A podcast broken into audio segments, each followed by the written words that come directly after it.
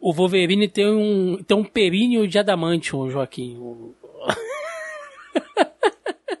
É. Não, períneo não. É, não, pera. É, não, períneo ele tem. Ele vai ter um. Ele, não, o períneo ele tem de adamante. Não, caralho, o pinto não tem osso, cacete. Como é que ele vai ter um períneo de adamante? períneo não é no pinto, caralho. Períneo é o espaço entre, o- entre abaixo das bolas entre o cu. Ah, é? Perdão, das- É. Exatamente, que era onde a Gwyneth Paltrow falava para as pessoas que elas tinham que pegar sol no períneo e que isso deu muito problema nos Estados Unidos porque as pessoas estavam desenvolvendo câncer de pele. Cara, períneo de adamante. Se ele cai de bunda, faz barulho, cara, de metal, assim. Faz tá? pim, pim, pim. É Kika, sabe? Vai pem, pem, pem. Igual um Gente, pi- o barulhinho é igual você jogar, joga moeda no piso frio, é a mesma coisa. Meu Deus, aonde estamos indo, cara? o que é que tá acontecendo aqui?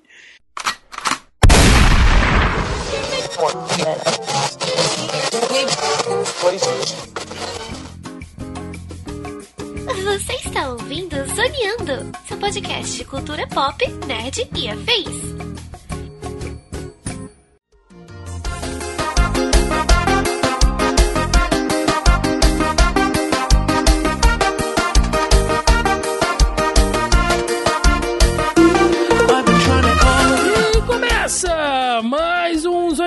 Podcast, o seu podcast sobre cultura pop, nerd e afins, meus amigos. E aqui, hosteando este programa, aquele que definitivamente não gostaria de compartilhar uma sessão de cinema com dezenas de pessoas vomitando à sua volta, estou eu, Thiago Almeida. Juntamente comigo ele que caiu na conversinha do James Cameron e tá até hoje esperando Avatar 2, senhor Joaquim Ramos. O fato de eu ter trazido né, pra essa conversa esse filme não significa nem que eu gostei.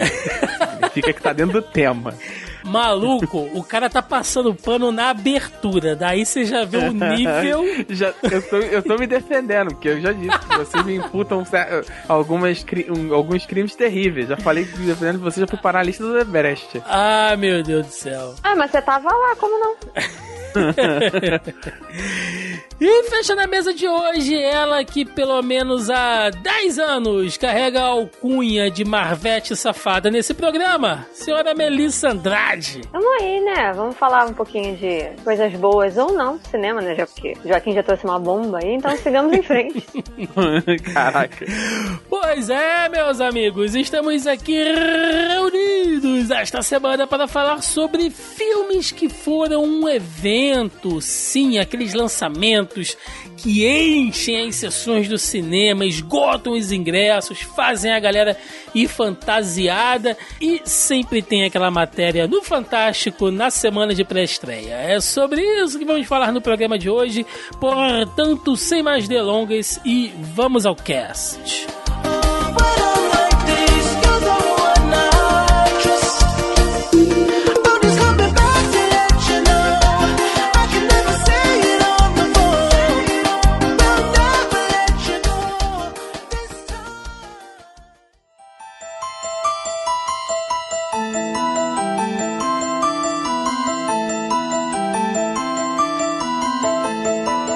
É, gente. Alguns filmes realmente, assim, são eventos, né? Seja em que momento da história for, a gente está muito acostumado agora com os lançamentos de filme de super-herói e tal, mas se a gente for olhar pelas décadas, logicamente, salvo as devidas proporções, tem filme que é evento, né? Sim, Não, assim, é- é, brincadeira essa parte, vocês ficam zoando da minha, da minha lista, mas assim, é, tecnicamente, o próprio Joaquim termo não tem block... lista, não engana É, é, Não existe tem lista. O Thiago, Passa- vamos, vamos no botar os do... O Thiago virou e falou assim: levem dois filmes. Eu só escolhi É. dois títulos, o Joca também. Então, assim, se o É. Thiago inventar qualquer É. coisa, é o Thiago, tá? É, No pô, máximo qualifica como plural.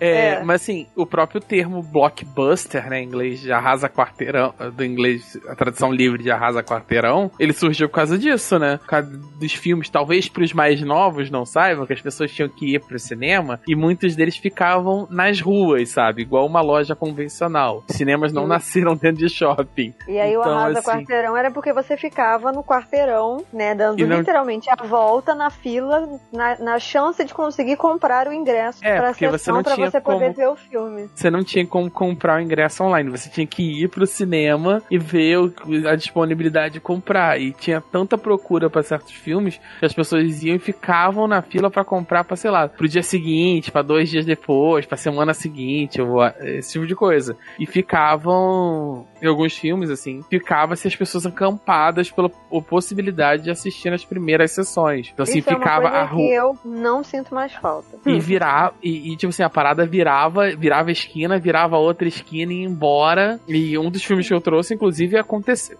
até mais velho, aconteceu isso. As pessoas, um, praticamente uma fila, e a fila ia tão longe que praticamente mandava uma fila na fila do próximo cinema, sabe? A Mel puxou aí um, um, um comentário que eu acho que vale até a gente já dar uma contextualizada, que é o seguinte: cinema hoje, hoje eu tô falando aqui, o ano de 2002 que a gente tá. Cinema, a instituição. Oi, Oi, O ano de quando? 2022, perdão. Ah, você falou 2002. Eu Foi, tô, né? Oi, pera. Deixa eu voltar então. voltou, né? Deixa eu voltar. Porra, 20 anos, aí. Deixa eu Dá tempo de voltar. tentar tanta coisa na minha vida. Assim. Não, vamos pra 2002. Ah, mano. Não, pera aí. Deixa 2002 então. Enfim. Tô comprando Bitcoin agora, peraí. Enfim, gente, no ano de 2022 que nós estamos, assim, ok, cinema, né, essa instituição, essa coisa física de você ir pro shopping, cinema, até porque, sei lá, 99% dos cinemas hoje estão dentro de shoppings e grandes centros comerciais. Ah, isso hoje pra gente está um pouco banal porque vivemos numa era do digital, do streaming, da pirataria e tudo mais, e a galera meio que banalizou a questão do filme, mas nós vamos citar aqui, né, coisas dos anos ah, 90, né, até antes disso, onde, cara, cinema ainda era uma coisa, tipo, as pessoas se arrumavam pra ir no cinema, sabe? Era o grande passatempo da família, Era um dos evento, namorados, sim, realmente. sim. Se a gente entendeu? for mais a, se a gente for mais atrás ainda, assim, isso, o, anti- o cine- ah, o cinema pré-televisão, as pessoas iam pra sessão de matinê, às vezes assistiam dois filmes. Pessoa, comprava ingresso, assistia um filme, saía, ficava ali na, na praça da cidade, na sorveteria, lá, ficava rodando, voltava, assistia a segunda sessão de filme, aí ia pra casa. Era um evento de noite inteira, sabe? Ou de dia inteiro. Sim, sim. Não, mas sim, é bom contextualizar, assim, né? Eu Não vou falar desde a criação do cinema, tá? Pode ficar calmo. Ficarem calmos aí. A questão é que é, os cinemas, que é como a gente chama de cinema de rua, eles eram cinemas família. O que, que é família? É que era uma pessoa que tinha um dinheiro, ela ia lá e ela montava uma sala de projeção. E aí ela alugava um espaço determinado num prédio, aonde quer que fosse, aqui no Brasil, no mundo. Ela alugava aquele espaço, né? Aquele prédio e tal, fazia a obra e montava ali dentro a sala de projeção. Então essa sala de projeção pertencia a uma pessoa, pertencia ao seu Pereira, ao, ao Osvaldo, a Catarina, enfim. Aquilo ali pertencia a uma pessoa. Aquela sala de projeção e geralmente era uma coisa que passava de família para família. Com a criação dos shopping centers, e aí isso é uma coisa que veio, obviamente, dos Estados Unidos, que vieram os conglomerados, quando criou esses conglomerados de comércio, ficou faltando o quê? Lazer. Ah, beleza. As pessoas vão entrar aqui, vão consumir o que tiverem que consumir, seja é, comida, né, também da onde vieram as praças de alimentação, por exemplo. Então, assim, as pessoas têm que fazer outra coisa dentro do shopping, além de comprar o que quer que seja. Então, ficou faltando o lazer. O que, que é o lazer? Sala de cinema e teatro. Então, vamos trazer as salas de cinema. E aí, os grandes conglomerados, tipo Cinemark, Kinoplex, é, lá fora a gente tem o Fandango, tem o AMC, enfim, tem outros conglomerados de cinema, né, que eles possuem outras redes, outras cadeias de cinema. Começou a comprar é, essas projeções, esses cinemas de rua, né? E começou também a levar esses cinemas para o shopping. E aí foi-se a decadência dos cinemas de rua, porque as pessoas não iam só no cinema, as pessoas iam fazer outras coisas além do cinema. Começou a ser um outro passatempo. Se redesenhou essa estrutura familiar de final de semana, digamos assim, né? Desse evento familiar, né? De lazer e tal. Então, ah, beleza, a gente vai pro shopping, vamos comprar alguma coisa, a gente vai, faz um lanche e vamos assistir o filme. E aí o filme era tipo a última coisa, encerrava o dia, aquela família, aquele grupo de pessoas ali que se reuniram, viram o filme e vão, vão embora pra casa. Mas vamos lá, gente. O, nosso intuito então aqui é elencar alguns filmes que, na nossa concepção, foram um evento, né? Seja pelo que eles representaram, pelos que, pelo que eles marcaram, os números que eles movimentaram, ou pelo burburinho, né? Que foi ali na grande mídia, né? Não só especializada em cinema, do que virou, sei lá, papo de bar, né? Onde você ia, alguém falava, nossa, mas você já viu tal filme e tal. Então, foi uma coisa muito louca. E aí, hoje eu vou começar aqui a nossa rodada com um filme que, olha, realmente, cara, esse filme aqui fez a galera passar mal no cinema. E eu tô falando de um dos maiores clássicos do terror, que é O Exorcista.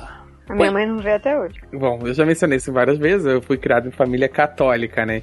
Então, assim, a, o próprio conceito do exorcismo, do exorcismo já pesava demais, né?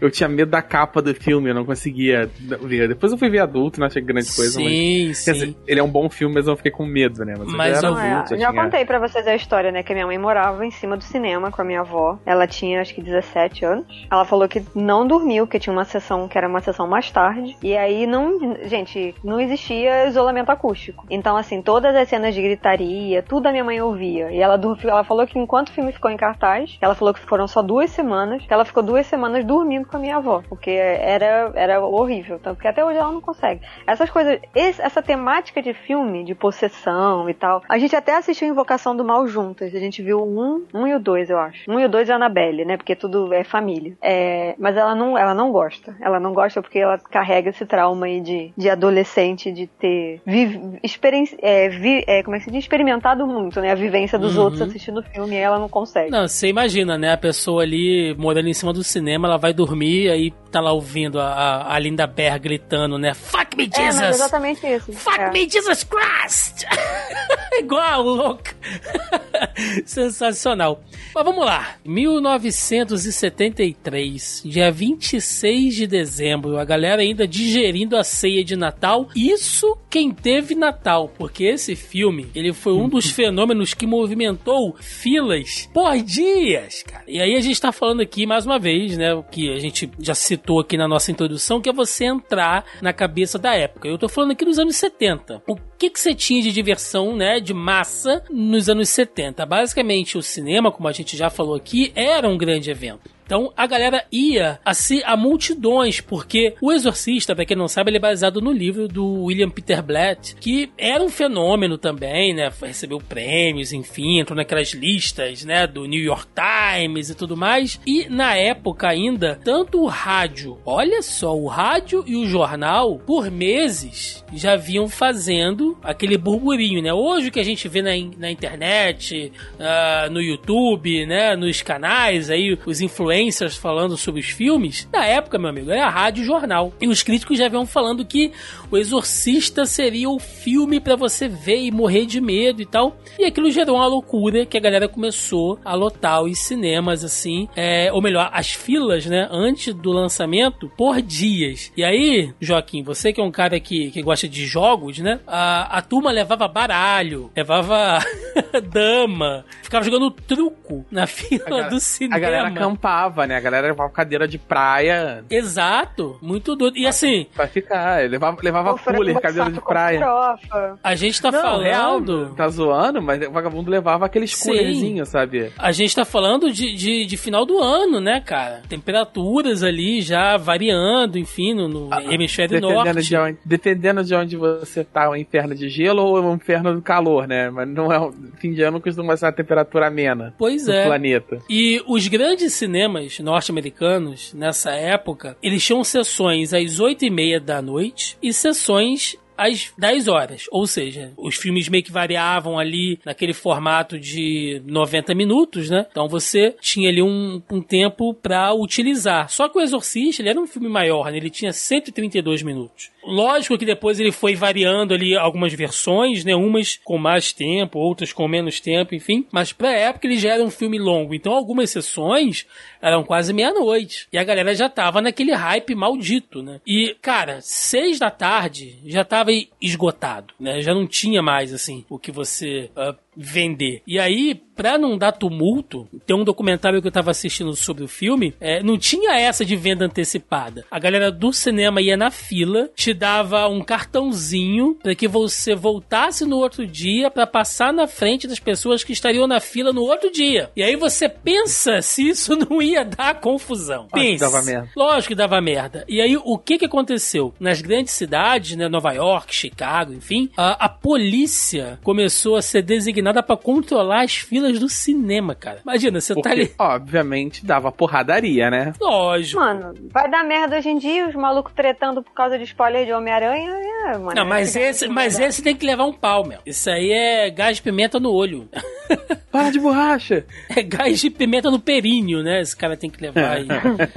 Porque, porra. Mas enfim. E o Exorcista foi uma loucura, gente. Foi realmente esse, esse fenômeno que movimentou, assim, milhares de pessoas, né? Pra vocês terem uma, uma ideia, ele foi lançado inicialmente em território norte-americano, né? Porque você, a, a gente não tem dados precisos na época para lançamento mundial, mas ele foi lançado ali é, em 24 cinemas em todo o país e em seis dias, né, numa média de uma semana, ele fez 2 milhões de dólares. 2 milhões de dólares em 1973 é muita grana, gente. É Não muita, é muita grana. grana, é toda a grana. Lembrando que o orçamento do Exorcista todo é, ou melhor, foram, né, de 12 milhões de dólares. O filme, hoje, segundo receita aqui do, do box office Mojo, é, ok, né, gente, que já, enfim, teve relançamentos, enfim. Mas juntando tudo, o filme que teve um orçamento de 12 milhões de dólares, ele hoje ele tem uma receita média entre 402 e 440 milhões. Pensa quantas vezes esse filme se pagou. Galera que for boa de matemática aí, faz as contas. É um- uma loucura, cara, é uma loucura, né? E aí, Joca, você tava falando um negócio de, de,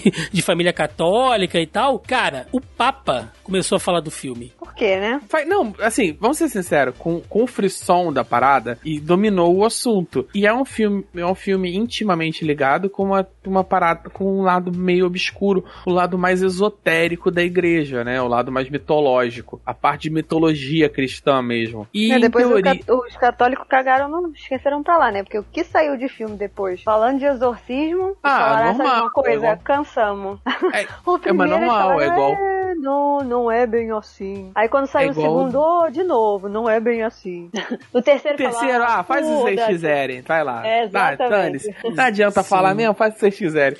Na época, né, era o, o São Paulo VI, né, o Papa da época, e ele aproveitou para falar sobre a questão dos demonologistas da Igreja Católica, que o exorcismo era realmente é uma coisa que a igreja, que até então né, já não era muito praticada, mas que era importante ter esse tipo de estudo e tal. A igreja aproveitou para falar sobre isso também. Será que não é muito praticado? Eu duvido. Ah. Eles que não vão falar, tipo, olha, de acordo com a nossa lista aqui, a gente realizou neste ano 32 exorcismos.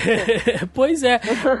E assim, vale lembrar, gente, que hoje em dia, né, a gente tem ali um, um, um sub-subgênero dentro do cinema de horror, de terror, enfim, que são filmes de exorcista. A gente já falou sobre cinema de terror aqui antes. E filmes de exorcista, ou filmes de exorcismo, A gente já falou sobre a- aquela, trilo- aquela trilogia que tem, fugiu agora o nome, perdão, que tem a Annabelle, Tem etc. É, tem Invocação a do Invocação do Mal, é. Invocação do Mal é filme de exorcista. Sim, a gente, a gente já citou esse tema aqui algumas vezes. A gente sempre tem que remontar ao Exorcista de 73, porque ele fundou o gênero filmes de exorcismo.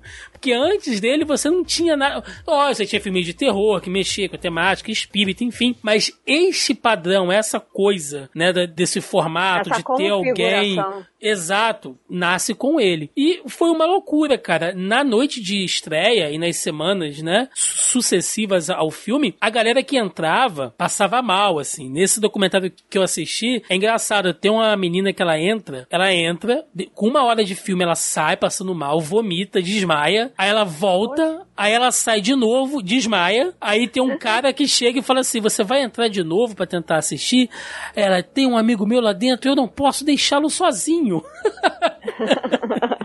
A galera Chega tava surtando. Ela tá morrendo, mas ela vai defender o amigo, né? Sim, cara, sim. E foi aquela loucura, a galera passando mal e tal. E o, o livro estourou de vendas durante o período do filme, né? Uma coisa meio que puxa a outra. E aí, meus amigos, a partir disso, né, nas semanas aí é, subsequentes ao lançamento do filme, que ficou em cartaz por semanas, começou aquele monte de matéria, né? E aí começou a aparecer aqueles documentários, aqueles especialistas em demonologia iam nas rádios para dar entrevista, né? As pessoas falando sobre os supostos casos de exorcismo real, e aí é loucura, gente. Né? E foi uma loucura coletiva. E muita gente acredita, inclusive alguns psiquiatras da época que iam nesses programas de auditório, enfim, falavam que tinha isso também, que o filme ok, que ele era assustador e tal. E aí você ouvinte pode estar ouvindo aqui e falar: "Ah, mas o Exorcista não é tão assustador". De novo, pensa com a cabeça de alguém em 1973, gente, que ele é um Pensa filme na minha mãe.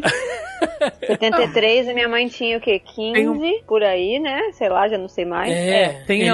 tem uma parada assim, eu não sou psicólogo pra poder entrar em detalhes, mas tem uma parada chamada histeria coletiva. Sim. O, o Sim, próprio tem isso processo de, ah, o filme é muito assustador, pessoas vão passar mal, já, pre- já deixa a pessoa predisposta a, a, a ficar mais com mais medo, a ficar mais assustada. É, muita gente lembra do filme na época, provavelmente nesse documentário que você viu, fala sobre isso. Eu já vi algumas paradas falando sobre isso, que eles lembram do filme de maneira bastante alterada, sabe? Pelo, pelo, pela própria Já, é, ambiente aí do já cinema. entra no efeito. Eh, Já entra no efeito É. Mandela, né? Que É, a galera o tá efe- produzindo uma memória É que, que, o não efeito, existe. o efeito Mandela é mais quando, tipo assim, é, o excesso de repetição sobre uma, sobre uma memória é, faz com que. Sobre um fato faz com que altere essa memória e tal. Mas nesse caso é tipo assim, é, as pessoas formaram memória diferente porque elas viram o filme com uma percepção muito acentuada de determinadas coisas. Sim. Justamente por, pelo, pelo ambiente. O clima de, de, de desespero na sala já era levado pela própria, pela própria expectativa criada em cima do filme e tal, gera esse efeito, né? Sim. Essa histeria. É, porque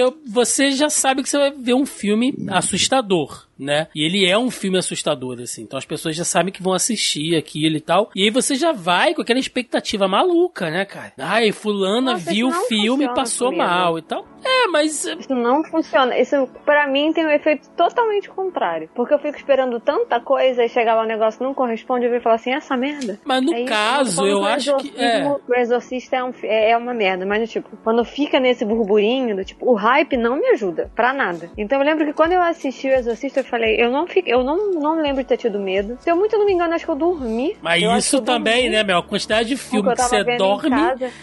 Eu pouquíssimos filmes, a gente já falou disso aqui, eu já contei. E eles não fecham 10. Mas é isso, gente. É... O Exorcista marcou uma época, né? Muita gente ah, ainda lembra dele de uma maneira bem assustadora, né? É um filme que eu gosto muito, eu gosto de cinema de terror, vocês sabem disso. Eu acho que ele vale como um clássico, vale como case de cinema, é realmente uma coisa incrível.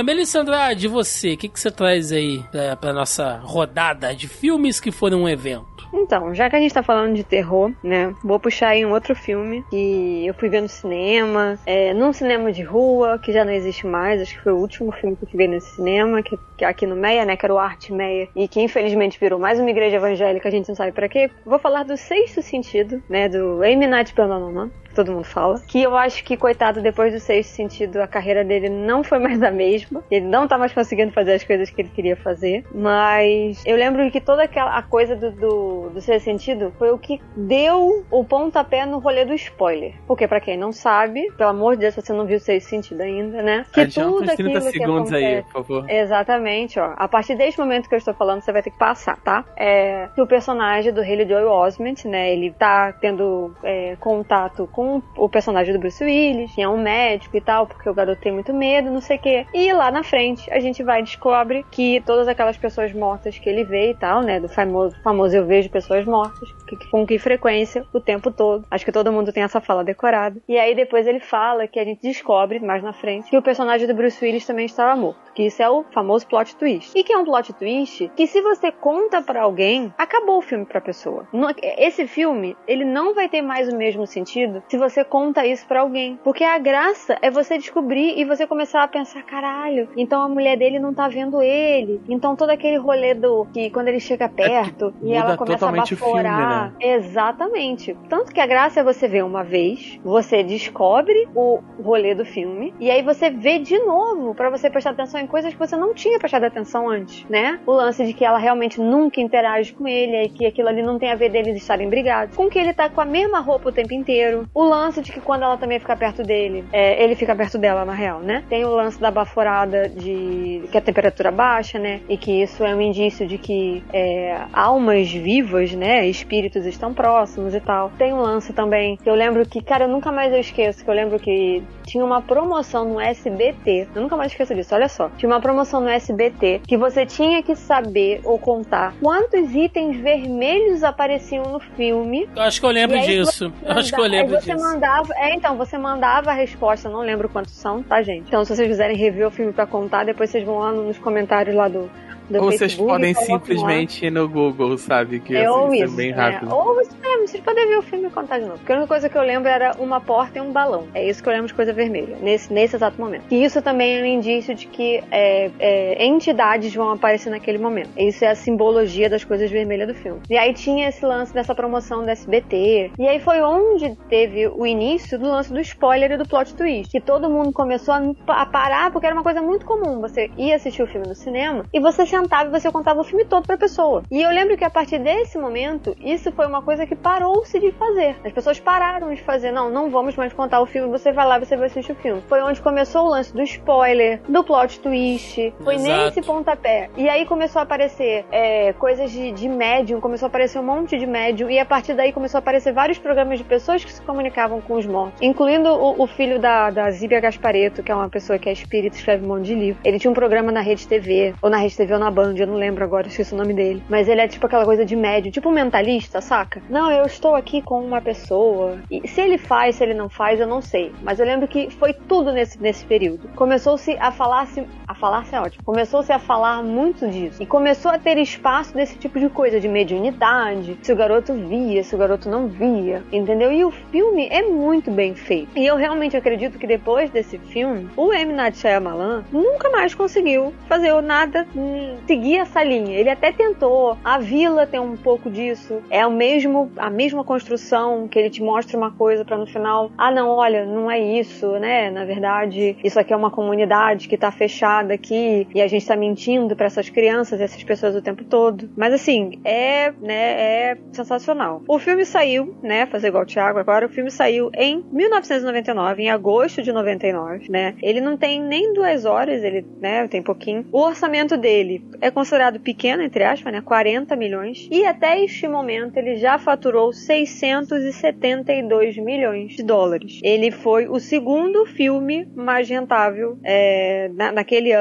né? Tipo, no ano de 99, ele foi o segundo filme mais rentável. E assim, a recepção foi absurda, porque conforme ele ia saindo, né? Ele ia para outros lugares e tal. Então, assim, as pessoas ficavam muito curiosas e começaram a ir mais ao cinema justamente por conta disso que eu falei. Ir mais ao cinema, não, mas tipo, assistir o filme mais de uma vez para ter a experiência de você ver quando você já sabe o que vai acontecer, entendeu? Então, começou a ter esse, essa, esse lance de que, pô, vou ver o filme duas vezes. Porque agora que eu já sei, eu vou começar a reparar em coisas que eu não prestei atenção. E aí era o lance das coisas vermelhas. Nossa, tinha promoção. Eu não lembro qual era o prêmio que o SBT dava. Mas eu lembro que tinha, tipo, não lembro se era prêmio em dinheiro, não sei, não, não sei se era assinatura vitalícia da telecena, não sei o que que era. Mas tinha esse lance das coisas vermelhas, tinha um menino, tinha o lance do Bruce Willis, deu uma boa alavancada na carreira do Bruce Willis, deu uma ótima alavancada na carreira da Toni Collette, mas isso acabou com a carreira do Haley Joel Osment, que, como a gente sabe, toda criança de Hollywood, né, cai em algum buraco em algum momento, e aí drogas,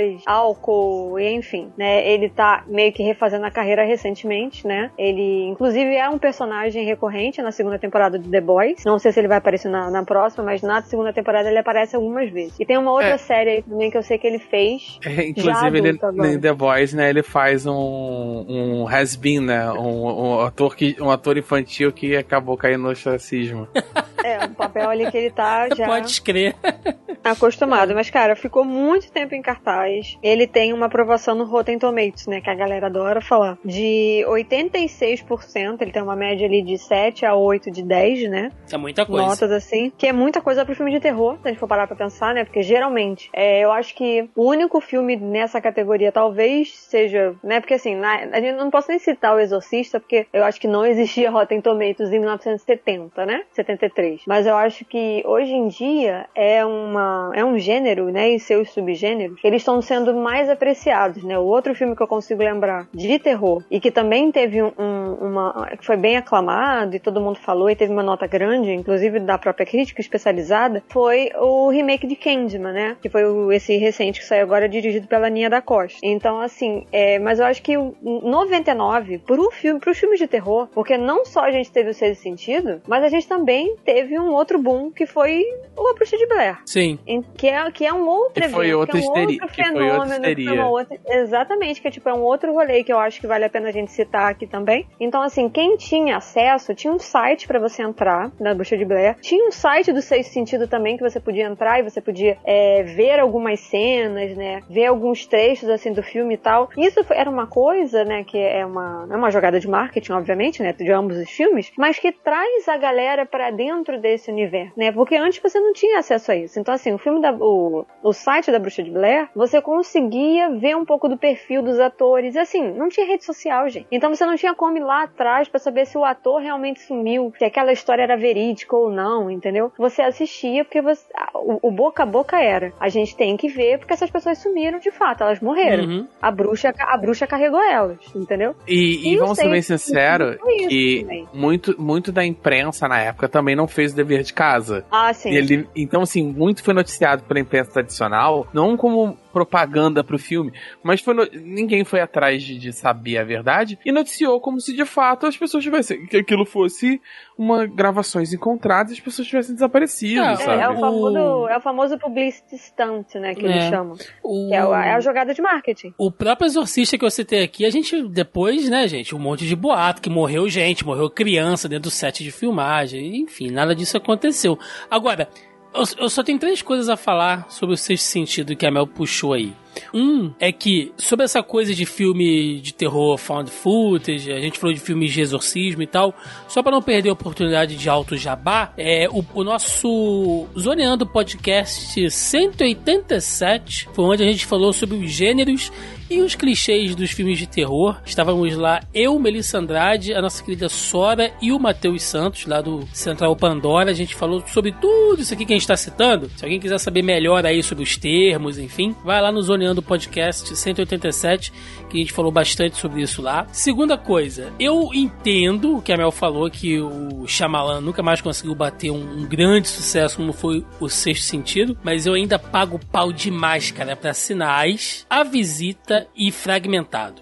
E só pra fechar mesmo, a Mel citou isso quando ela puxou o filme, mas eu só quero reforçar que o Sexto Sentido é um daqueles filmes que realmente não funcionam com spoiler. Ele cria um racha nessa coisa da, da crítica. A própria crítica de cinema, a Mel deve saber disso melhor do que a gente, historicamente, dava spoiler, né? Alguns Sim. trailers antigos, se você pegar trailer de filme antigo, o final do filme tá, tá no trailer, assim. Tinha uns negócios muito doidos. E muita, pra, pra muitas pessoas, é, até mesmo depois de mais tarde em locadoras, tinha muito dessa coisa do cara chegar lá pra alugar um filme, ou, né, chegava pra alguém que tinha assistido o filme no cinema e falar: Mas, ô, vem cá, esse filme é bom? O mocinho não morre no final, não, né? Mas no final eles conseguem fazer lá o negócio? Ou seja, a pessoa já É. perguntava. Hoje em dia, isso já. Essa tendência mudou, assim, e muito disso veio por causa do sexto sentido. É realmente um, um marco. Não, a gente pode fazer um filme inteiro aqui só de plot twist. É, porque eu tava não. aqui lembrando que na sequência do Sexto Sentido, se eu não me engano, no ano 2000, tivemos os outros, que é exatamente na mesma pegada. Eu lembro que eu já falei isso aqui algumas vezes, que eu não consigo mais ver esse filme porque me contaram o final do filme, antes de eu assistir o filme. Então, assim, isso é uma coisa que com esse tipo de filme não se faz, entendeu? E é uma coisa que você não chega a pensar. Hoje em dia, a gente tem outros, a gente tem, acho que o Amigo Secreto, se eu não me engano, que é nessa mesma época, com a Dakota Fanning e o Robert De Niro. Eu sempre confundo, não lembro se é o Apatino ou se é o Robert De Niro, gente, perdão. Mas é um dos dois e a Dakota Fanning, que ela é filha dele e tal. Tem essa pegada também do filme te mostra uma coisa e no final é outra. É, muita gente não assistiu esse filme, então eu não vou contar o que, que é, então vamos lá assistir. Mas acho que é isso, Amigo Secreto, se eu não me engano. Então, assim, saiu muito nessa época, assim, no início dos anos 2000. De 99, acho que até 2004, eu deduzo, saíram esses, esses, esses estilos de filme seguindo esse padrão aí de sexto sentido. Muito bom. E, Joca, tu sabia que tem a continuação japonesa dele? Do que do sexto sentido? Sim. Não. Lá vem. São os Cavaleiros Joaquim do. Zodíaco. Ai. Ai, cara. Eu já ia falar, Joaquim não alimenta, Joaquim. É, eu, eu tô distraído, é, o- é, o, é o sono. Os Cavaleiros do Zodíaco, gente, porque eles têm que alcançar o sétimo sentido. Ah, entendeu? Ai, gente. Mas vamos lá. É, Jo- Não, não, não.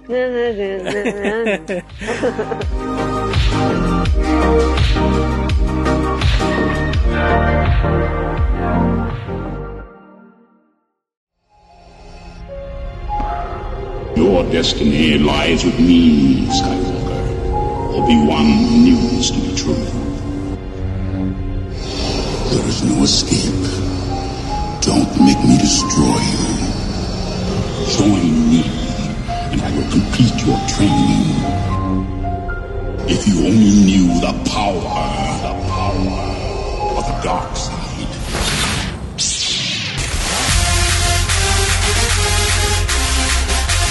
Joaquim Ramos, você. Um filme Cara, evento. Eu provavelmente. A gente já falou de filmes até mais antigos, mas assim, na, mi- na minha mente, assim, principalmente quando você fala de filme evento, ele é o primeiro filme evento, né? É, o termo blockbuster ele surge por causa de, desse filme, né? Por conta da, da- do caos, loucura e delírio febril que foi no lançamento do- dele. Foi o que é o Star Wars, é uma nova esperança, o, o primeiro Star Wars. Quando ele surgiu e ele era um filme em teoria pequeno, né? Ele não era um filme tão grande assim. Ele teve um, um alarde até grande para um filme de ficção científica porque ah, alguns ah, um ano antes tal tinha vazado um roteiro e tal. Vazado não, é, tinha sido distribuídos um roteiro do filme, um roteiro preliminar e circulou em, em convenções e tal de, de fãs de ficção científica e, e, ah, empolgou muito os fãs, queriam ver. Assim, ele teve uma estreia um pouco atípica para um filme de ficção científica, mas ele era uma coisa tão diferente para época que gerou um blockbuster e gerou essa coisa do que a gente falou, das filas intermináveis, porque a- as filas eram tão grandes para ver e as pessoas viam uma, duas vezes seguidas e tal, elas não saíam da sala, então não conseguiam vender ingresso para as pessoas entrarem. Joaquim, Joaquim, E como- você me permite um, um adendo. Fila não. Eram quase protestos sindicais na frente do cinema. É, chegou é aquilo que eu falei mais cedo no programa. chegou ao ponto das filas emendarem de uma fila embolar na fila do outro cinema, que não ficava na mesma rua, ficava a quadras de distância. Eles tinham que Fora as botar as- pessoas que deviam entrar e falar, "É fila pra quê? Fila pra quê? E entrava e ficava. Eu colhei a É, foto aí no nossa. nosso chat. Olha isso, cara. Olha isso, cara. E, e a galera começou. Nossa, esse é o caralho no Chinese Theater. Mas, tipo assim, em cidades menores, sabe? Tipo, alguns cinemas passaram a não exibir outros filmes, só exibiam sessões de Star Wars, sabe? Em vários locais, cinemas menores. E começou uma. E a loucura. E quanto mais, quanto mais gerou as filas imensas, mais as pessoas queriam saber. É, tem, eu não vou saber, eu, não- eu lembro de isso eu li há algum tempo, então eu não consegui achar a fonte para dar precisão. Mas eu lembro de ter rolado, de, de- de ler coisas falando sobre rola- esse, esse voucher que a gente falou mais cedo, né? De ah, não, você chega aqui, a gente não tem cinema, mas você não tem ingresso, mas você volta aqui, você já tem esse lugar, você tá com esse lugar aqui na fila, você pode voltar. E as pessoas começou, começaram a vender a, o, a- esse, esse vale de lugar na fila para comprar o ingresso. E ele começou a ficar caro. Então, as, algumas Vamos falar em pra- empreendedorismo, né? Algumas pessoas iam pra fila pra, com- pra pegar o lugar, pra vender o lugar, sabe? E a coisa foi ficando. Ele come... Deixa eu ver se eu acho aqui os números, sabe? Ele começa inicialmente com a estreia nos Estados Unidos de 32 cinemas, uma estreia modesta. E rapidamente ele, logo na, na primeira semana, ele já expande para 42 cinemas, 42, 43 salas. E a parada vai expo... expa- expandindo exponencialmente. E ele tem números absurdos pra época de, de valor de ingresso e tal. Ele gerou toda uma febre, assim. E, e é claro, né? Como a gente falou de, de- A gente tava falando mais cedo sobre os efeitos. Os efeitos na cultura da- do, filme. Star Wars gerou todo um uma década de filmes de, de, de filmes de, de- de fantasia espacial. Todo mundo queria fazer o seu Star Wars, né? Sim. E ele, inclusive, aqueceu o próprio Star Trek, né? Ele re- revitalizou o Star Trek que tava embaixo na época. E de novo, né, a gente tá falando aqui de, de- dos anos 70, né, que era outra coisa. Cara, se você vê a galera já fantasiada, tem uma foto que é maravilhosa, que tem um Darth Vader, meu irmão, feito improvisado na fila, que é uma coisa sensacional, assim. E é o que o Joca falou, era uma coisa de nicho, das convenções e tal, mas foi crescendo de uma maneira. E assim, gente, Star Wars, né? A gente pode fazer programas e programas aqui falando sobre isso, mas é a revolução dos efeitos especiais do cinema e até hoje você assiste a trilogia clássica e você fica assim, cacete, né? Cara, Como os é- caras é fizeram isso nos anos 70. Tinha muita coisa que é inacreditável, sabe? Que era, uma mistura de gambiarra com, com engenhosidade e loucura que é impressionante. Por exemplo, o, os sabres. É porque hoje em dia já tem tanta alteração digital nos filmes que é difícil alguém pegar, um, por exemplo, no Disney Plus pra ver e realmente perceber. Mas os sabres originais, além deles serem uma engenhoca bizarra, o negócio, ele, eles, no primeiro rolo, eles foram acendidos com canetinha pra ficar aquele efeito. Em película por película. Uhum. Então tem toda a questão da- das maquetes, etc. Não, maquete pra cacete, desenvolvimento de áudio, né? Então, assim, foi um evento pro público, mas a gente pode dizer, sem sombra de dúvida, Joca, que Star Wars, no caso episódio 4, foi um evento pra indústria também, né? Uhum. E isso criou um burburinho dentro da própria indústria Vamos- cinematográfica. Vamos lembrar que a gente tá falando de 70, 78, né? É...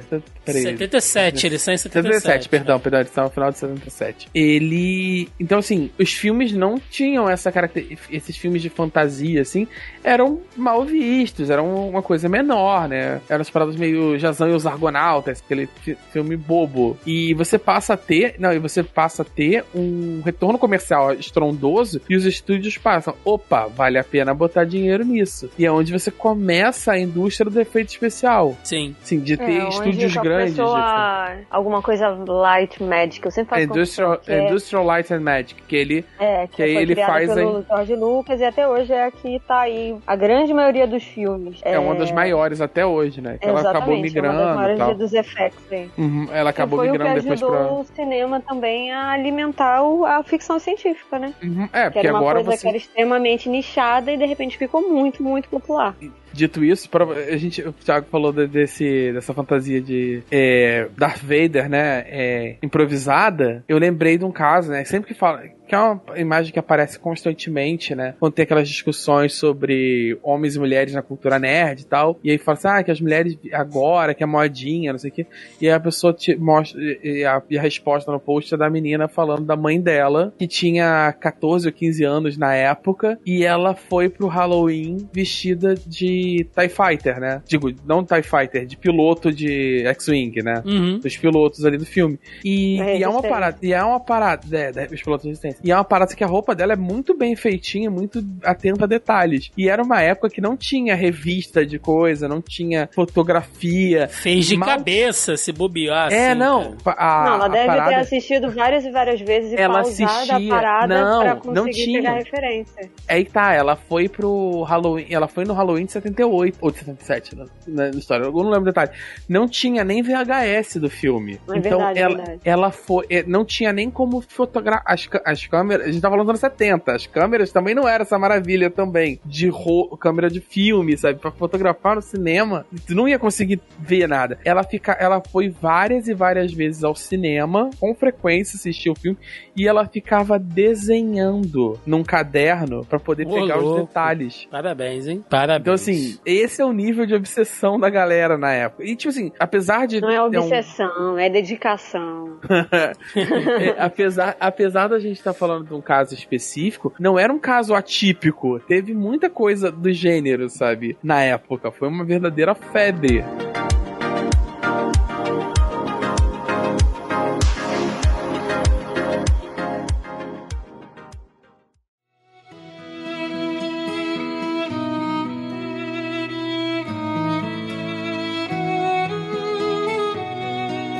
Bom, eu vou puxar mais um filme aqui e vamos voltar ao icônico ano de 1997.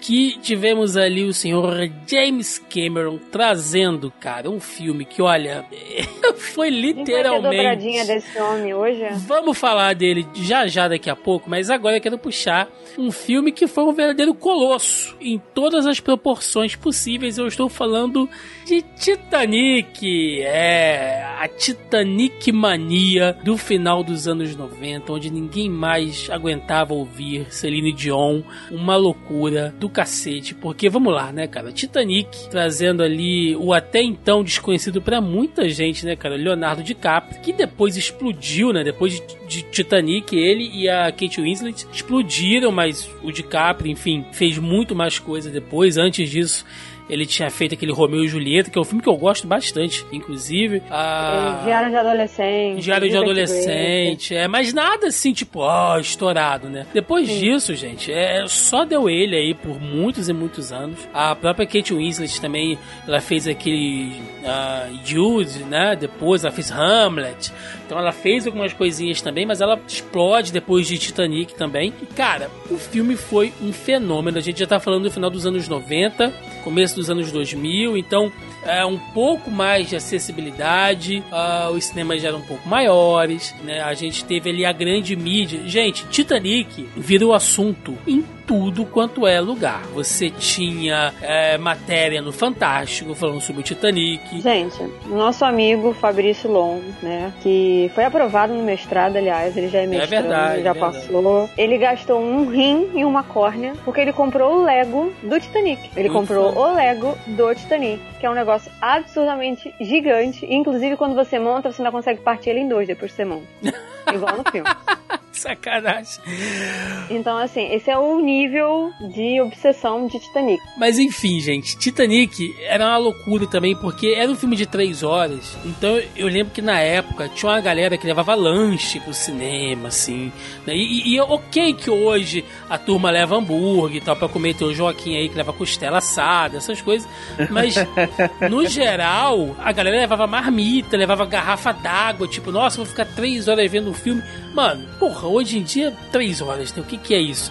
Antes disso, a gente tinha ali a, a lista de Schindler, né? Que foi lançada ali em 92, 93, se não me engano, agora de cabeça eu não vou lembrar, mas ah, que também era um filme grande, né? Que depois saiu aquele VHS duplo, e, e o Titanic também seria mais tarde um VHS duplo, e a galera com aquela coisa, né? Três horas de filme e tal. Eu, eu lembro de uma matéria que dizia que muitos cinemas, a princípio, quando sai aquele release, né, Mel, com as informações técnicas do filme, muitos cinemas achavam ruim, porque o filme ele ia pegar tipo uma sessão e meia, né? De horário de uma outra sessão. Então, teoricamente, seria um prejuízo. Mas aí, quando eles viram a loucura que era o filme de você ter que abrir sessão extra e tudo mais, né? E, e de uma mesma pessoa ir assistir, nossa, era muito comum alguém falar: Não, já assisti duas vezes, assisti três vezes, assisti oito vezes. Eu assisti, duas, eu assisti duas vezes. Inclusive, uma das vezes foi com meu pai. Olha ele aí. Foi, ele ficou muito puto porque ele achava que ia ser um filme de guerra, sei lá o que que era. E a melhor parte pra ele é quando o navio quebra no final e todo mundo começa a morrer. E o Titanic ele marcou o cinema aqui no Brasil, principalmente, porque se vocês pegarem algumas matérias da época, eu tava vendo aqui alguns recortes, algumas coisas, ah, alguns cinemas precisaram fazer uma coisa assim surpreendente, que foram vender ingressos antecipados. Olha só que Temos coisa. início à pré-venda, né? Que coisa, né, gente? Eu, que, nossa, que coisa surpreendente, ingresso antecipado, né? Hoje você vai lá na internet, compra seu ingressinho, escolhe o lugar que você quer sentar, sem sair de casa, antecipado, sei lá, com um mês para uma pré-estreia, antes do lançamento realmente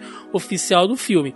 Antigamente não, você tinha que ir pro cinema, pra fila do cinema, para comprar um ingresso para assistir o filme daqui a 10, 15, um mês. E já tava tudo vendido. Então é, é, foi uma coisa louca assim, né? E aí, se a gente for pensar, cara, é a música tema, né? Lá da Celine Dion, tocava em tudo quanto é lugar, top 10 da, das rádios, né? Na época que a gente ouvia música na rádio. Então, uma coisa doida. E eu tô com. Eu tinha o CD da trilha sonora. Não, é, bombou aí, saiu um monte de remix, um monte de coletânea e tal. E eu tô com uma matéria aqui de um site gringo elencando algumas curiosidades da época, né? Falando sobre. Uh, sobre coisas, né? Que, que, que aconteceram assim na, assim, na época lá nos Estados Unidos. mesmo pelo, pelo, pelo fato de que se comprava CD de trilha sonora de um filme nessa época? Não. até, até hoje, né? Muita gente consome. É porque música é um nicho muito fechado. É curiosidade, ué. É. Não é curiosidade? Eu comprei esse da trilha sonora. não, não. É que tudo bem. É porque a gente tem que lembrar que a gente também é, pra galera mais nova, né? Galera que nasceu depois do meu. Isso deve ser. O, o, próprio comprar CD já deve ser uma coisa esquisita. É. Comprar CD de trilha sonora de filme deve ser um outro processo. É. Ah, eu não tenho nada com essa geração, não. Bom, e aí alguns ouvintes não vão conseguir ver, né? Mas enfim, aqui no nosso chat vou colar aqui algumas imagens que eu, que eu achei num site gringo que fez uma lista sobre coisas bizarras que aconteciam na época por causa da, da tal Titanic mania, né? E por exemplo, Titanic virou tema, cara, de festa infantil. A galera passou a fazer festa infantil do Titanic, cara. Cara, com certeza não foi a criança que escolheu isso. Cara, é assim, a gente não sabe, né? Mas uh, eu gosto do cara que fez a bacia de melancia como se fosse um navio afundando, botou o painel com, com, com o bote do Titanic atrás, né, cara? Era uma loucura. Uh, se a gente for pensar aqui, ó, ainda sobre festa, eu vou colar aí pra vocês verem. Titanic virou tema de baile em colégio norte-americano. Pensa que alegria deve ser o tema do seu baile, um desastre onde morreram dezenas de pessoas, assim, afogadas, né? Congeladas, assim. Deve ser uma vibe, cara, maravilhosa. E aí o site vai falando sobre outras coisas, né? De, de, de que ninguém aguentava mais ouvir a música da Celine Dion, que as Nossa, lojas que as lojas de roupa passaram a, a, a, vender aquelas camisas cafonérrimas, né, cara? Aquelas estampas horrorosas com a cara do cara, Leonardo DiCaprio toda deformada, assim. Era, era impossível. Cara. Qualquer loja que você entrasse durante um período do, do, do, da história da humanidade estava. Não havia possibilidade de você entrar numa loja e não estar, não, não estar tocando essa música. Eu fico pensando, coitado dos funcionários que estavam ouvindo essa música em loop, sem parar, durante dois, três meses, incessantemente.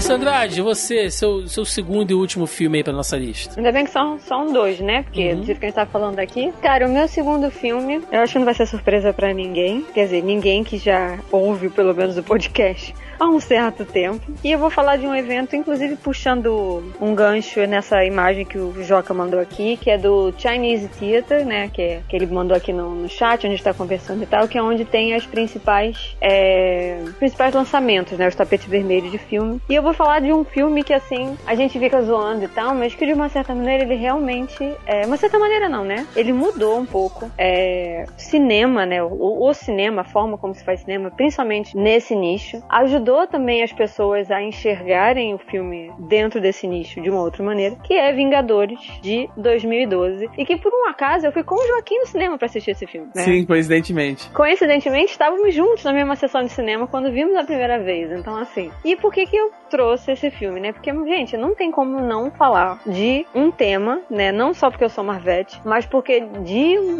querendo ou não, o filme dos Vingadores, tudo que foi feito no MCU, e eu não vou ficar falando muito disso, porque a gente já falou várias vezes, tem outros podcasts, se vocês quiserem saber mais, vão lá no, no feed lá do, do, do Zoneando, cá tem os outros podcasts que a gente já falou pra caralho de Marvel, mas acabou moldando, sim, a forma como o atual cinema blockbuster, e entre várias aspas isso, tem feito cinema, principalmente cinema para grandes massas e cinemas com apelo muito grande ao público. Então, assim, é, antes dos Vingadores, a Marvel veio construindo todo este universo apresentando os heróis. Então a gente teve alguns filmes solos, como a gente sabe, e dizia-se muito que não era possível fazer esse tipo de filme, que eles não iam conseguir comportar esse monte de gente, esse monte de nome, de peso e tal, num filme que todos tivessem destaque, que todos tivessem fala, é, que fosse uma coisa coesa, com começo, meio e fim, e que conectasse com um outro ponto. Então, assim, tava todo mundo ali navegando em águas sombrias, ninguém sabia sabia, né? Os espectadores, no caso, né? O estúdio sabia o que estava fazendo. Mas os espectadores estavam assim, mano, a gente não sabe o que, que vai sair. Porque até então, se eu bem me lembro, não existia ainda todo esse planejamento de que, tipo, vamos fazer uma, uma caralhada de filme e vamos fazer, construir um universo e vai ter um grande vilão que eles vão lutar com esse grande vilão. A gente não sabia disso ainda. Então, assim, nesse ponto, a Marvel Studios mostra como é possível tecer um planejamento de modo que você tenha é, uma caralhada de filmes. Tudo bem, todos eles dentro do mundo fantasioso de histórias em quadrinhos, mas que cada um consiga ter o seu diretor, o seu roteirista, a sua produção e tal. É, cada um tem mais ou menos uma identidade ali. É, eles têm uma fórmula igual, mas aí cada um tem a sua identidade, né?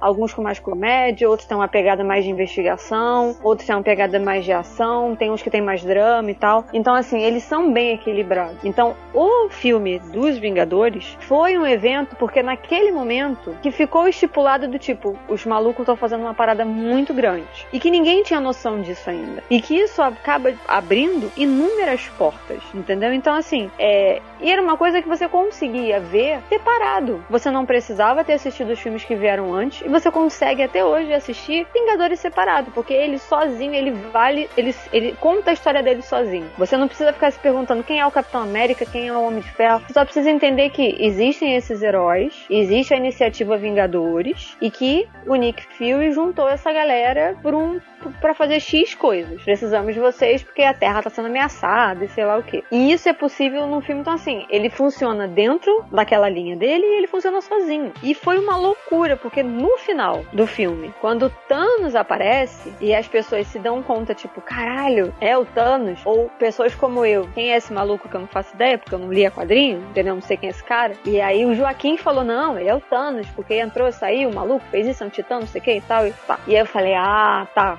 ok. Então, assim, quando dá, quando se explica essa parada, entendeu? Não, pô, eles vão construir uma parada muito maior. A partir dali, mano, abriram essas porteiras, a galera ficou louca. E o mais bizarro de tudo isso é que esse é o sexto filme da Marvel, naquele momento, né? Esse é o sexto filme. Então, assim, eles vieram construindo de pouco a pouco, juntando a galerinha, mas o, o, o estourar de tudo, o estopim de tudo, não foi no Homem de Ferro, não foi no Capitão América, não é no Hulk, é no filme dos Vingadores. É a partir desse filme que muita coisa começa a fazer sentido e Hollywood começa a girar uma outra engrenagem, porque começa, né, a gente tá vendo vários discursos disso até hoje, de como que o cinema de heróis tá estragando Hollywood, como que o cinema de heróis tá estragando cinema. Então, assim, é um evento, e ainda é um evento, não só porque as pessoas foram em massa para assistir, todo mundo comentava, mas porque mudou a forma de que a própria indústria tem produzido filmes para bater é. em filmes como esse. É, a gente falou também que a gente como a gente fala da parada cíclica, né, subir, descer e tal, a gente tava vindo de um período em que os cinemas estavam amargando prejuízo e tava assim, ah, a gente não, o que, que a gente precisa fazer para levar as pessoas pro cinema? Eu vou até voltar nisso quando eu falar do meu próximo filme, mas essa, várias coisas ah, que a gente vai ter que fazer. Então criou-se um filme-evento, né? O termo uhum. filme-evento vem, vem agora, vem Vingadores. É, que aí você Sim. tinha uma sequência de filmes, um, um engatando no outro, engatando no outro, que finalmente culminava depois de sei lá quantos anos, sabe? Foram longos anos até a gente ter Vingadores, sabe? E sempre tinha um, será que vai ter mesmo o filme dos Vingadores? Eles sempre se conectavam um no outro pela, pelas cenas pós-crédito, um easter egg aqui, outro ali, sempre ficava. Quando finalmente anunciaram Vingadores, as pessoas. As pessoas estavam, meu Deus, como é que vai ser isso?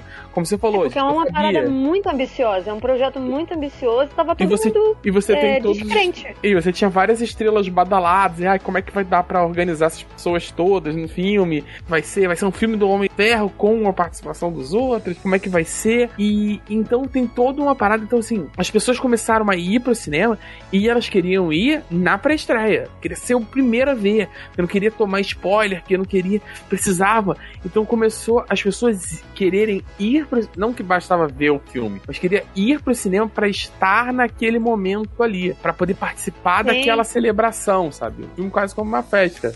É muito doido. Eu lembro exatamente, lembrando que Vingadores, né, 2012 tá fazendo 10 anos esse ano. né, eu lembro exatamente que eu saí do cinema assim em choque e eu virei para as pessoas que estavam comigo e falei: "Cara, isso vai mudar o cinema". Não tô falando assim: "Ah, engenheiro de obra pronta". Não, não. Eu tenho total noção de que eu estava com as pessoas que eu assisti esse filme eu virei e falei: Isso está mudando o cinema a partir de hoje, porque a gente já tinha assistido a 1, né, até ele culminar ali em Vingadores de 2012, ah, começando lá em 2008, né, com o Homem de É, Ferro fase e o 1 que a gente não Hulk, sabia enfim. que era fase 1. Sim, sim, sim, sim. Mas a gente tinha uma ideia que era uma coisa conectada e tal. E no final, quando você tem aquela cena pós-créditos com Thanos, e de novo, Vingadores, ele, ele reforça a coisa do, do- da cena pós-crédito, né? Cria essa cultura, enfim. ah, e, e passa a virar piada, né? Tipo, ó, vai aparecer o Thanos aí no final. Todo filme depois apareceu o Thanos no final, né? A gente criou essa, essa Não, tem piadinha. isso. Ele instaurou também o lance da cena pós-crédito. Sim. É, todos os outros filmes tinham, né? Mas esse É, foi mas a parada. porque foi o Thanos. Joca, as pessoas. Eu lembro exatamente até hoje que no cinema tinham Thiago, as não me pessoas. conta, não, eu tava lá. Tinham as pessoas que não sabiam nada de quadrinhos, mas que gostavam de, de filme, de cinema e tal, e estavam lá curtindo. E tinha os nerdola igual nós. Quando aparece o Thanos, Joaquim, mas foi assim. é, ponto de AVC. A galera que tinha marca-passo explodiu. Foi um negócio doido. Porque você que sabia a história, você viu o Thanos ali e automaticamente vinha na sua cabeça a saga do infinito. E você lembrava que a saga do infinito, pra época, né? Quadrinhos ali, foi um dos grandes eventos da Marvel que reuniam a quantidade absurda de personagens. E Não, você. sem falar que ele era um vilão num nível muito acima do que tá vendo. Sim! Porra, E era- bicho! Não, do uma que tava vendo do que se esperava também, né? É, e no fim das coisas. E, e, assim, agora a gente pode falar com, com o avançar do tempo, né? A gente tá no futuro desse, onde isso culminou. E foi entregue, né? A gente teve toda a entrega. Teve tudo. A gente já falou aqui. E tipo. Fechou eu- redondinho. E eu lembro, eu, tipo assim, eu- fui ver na pré-estreia, era uma parada que a gente não sei se a gente, a gente não tinha muita fé. Só que eu, eu fui assim, ah, é um filme, né? Eu sempre ia na época com, com camiseta de super-herói e tal, pra quando eu ia ver filme, de- quando eu ia ver na- nas, nas pré-estreias. Porque é que você, aquela parada, você passava, as pessoas viam quem ia ver um filme na pré-estreia e quem tava indo, que era fãzão de quadrinho. Então tava com camiseta do Capitão América, do Homem de Ferro, caralho. E as pessoas iam se reconhecendo, sabe? Conforme o shopping ia fechando e você ia ficando pra pré-estreia, era meia-noite, tava todo fechado, as pessoas fazendo hora até a hora do filme e as pessoas iam se vendo, sabe? Ah, aquele ali também vai. Nesse foi num nível quase religioso, sabe? As pessoas iam se aproximando e aí, vai ver Vingadores, né? Não sei o quê. E começou a se formar bolo e tal. E as pessoas não se conheciam, conversando sobre parada. Caralho, como é que vai ser aqui, não sei o quê. Um clima da parada muito absurdo, sabe? Um clima de celebração mesmo. Era como se você estivesse esperando pra ver um show, sabe? O clima parecia que a gente tava esperando pra na, o portão abrir pra começar o show de uma banda, uma banda internacional que ia estar no, no Brasil pela primeira vez. Não, muito louco. Então, assim, falando do números, né? A gente sabe, né? Porque teve muita coisa. O orçamento do filme é de, foi de, na real, 220 milhões, né?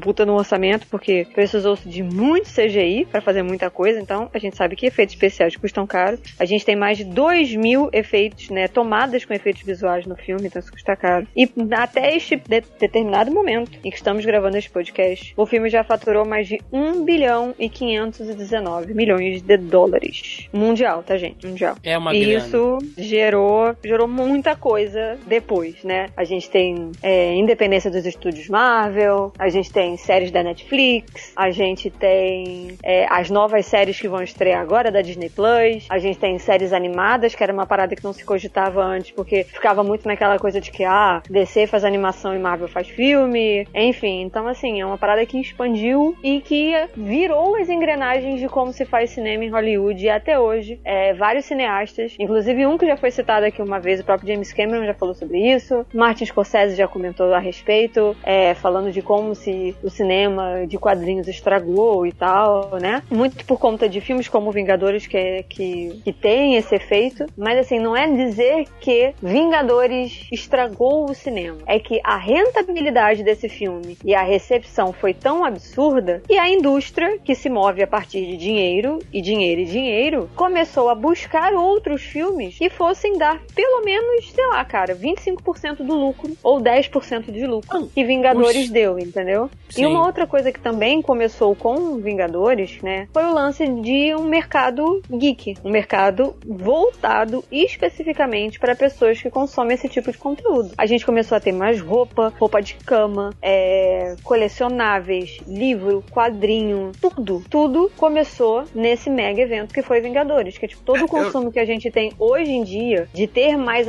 de ter mais acesso a estampa de camiseta, roupa, boné, é, qualquer coisa, é, computador customizável, roupa de cama, roupa papete, começou a partir daí. Exato.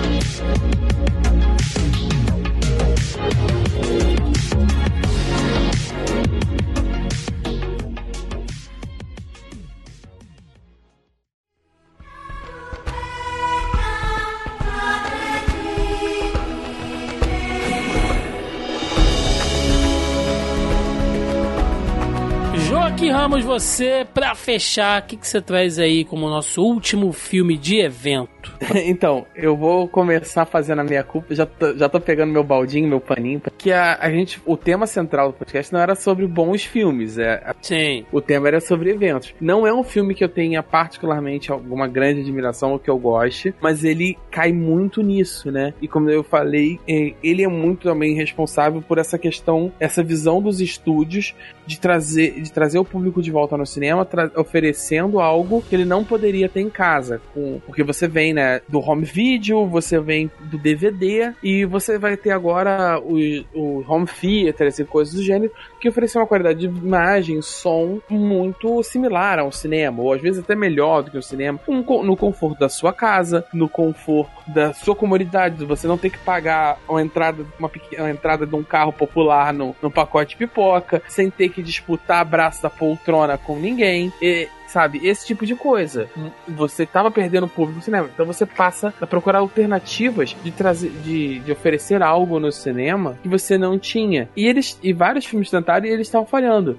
Então, quando o James Cameron vem com o Avatar, e principalmente mais do que o filme, ele vem com a promessa da tecnologia 3D, do grande filme 3D rodado todo específico para isso, e o, o cinema como um, um espetáculo, e você vai ter uma coisa que você não pode ter em casa, você só vai ter no cinema, e essa promessa da grande da próxima revolução do cinema, mais do que o próprio filme em si, foi o que arrastou muita gente pro cinema. E você via muita gente que não estava acostumada é, e, já não, não tinha, não tava mais indo ao cinema, se interessando em ir ao cinema para ver esse filme, porque era uma coisa nova, porque era uma coisa que não ia dar em casa. Usando um exemplo pessoal, os- o meu pai, ele não ia no cinema há uns 15 anos, que ele não gosta de ter que esperar, ele não gosta de ter que dividir espaço, eh, ele prefere ir na casa dele, ele comprou, um- ele comprou um VHS na época que ainda era uma parada muito coisa, pra, justamente para não ter que ir no cinema, que ele gosta Seu pai é dos com meus, filme. Joaquim. Seu pai é dos meus. Tá certo. É, não, meu pai é rabugento mesmo, né?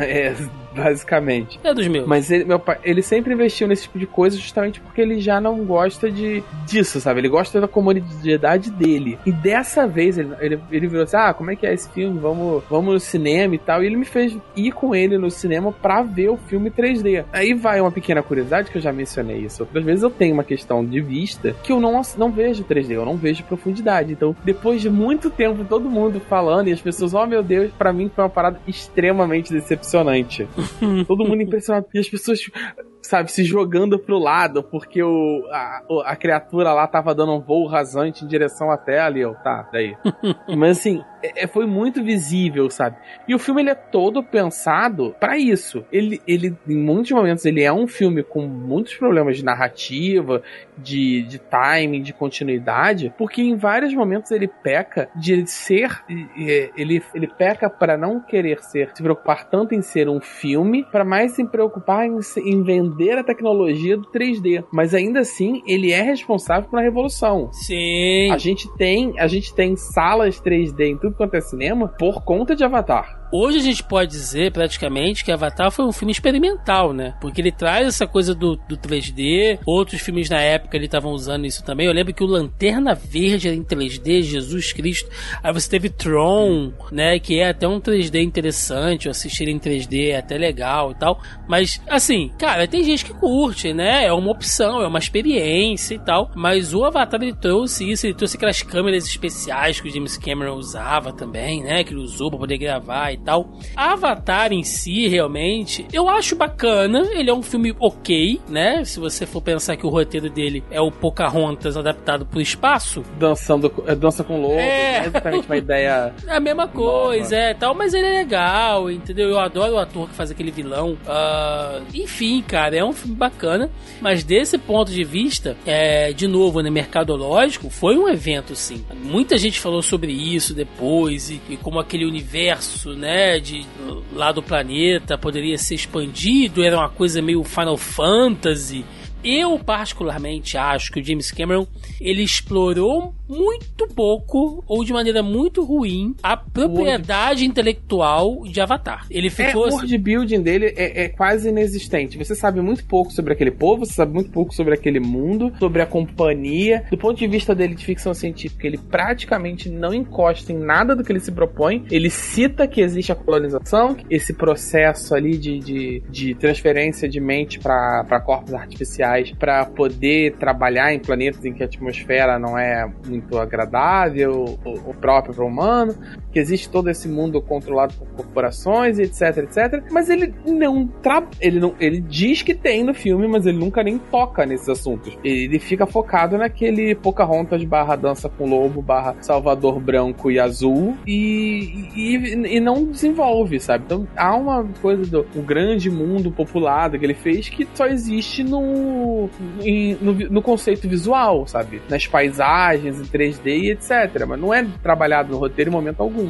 É, a gente não vai propriamente falar do, do, do filme, né? É, mas enfim, eu acho que o James Cameron ele, ele perdeu o timing de explorar a propriedade intelectual do Avatar. Mas estamos aí na esperança do Avatar 2, né, Joaquim? Tá mais adiado que o filme do Flash esse negócio. Pô, tô, tô, tô, tô, tô cheio de esperança. Nossa, meu coração se enche de luz.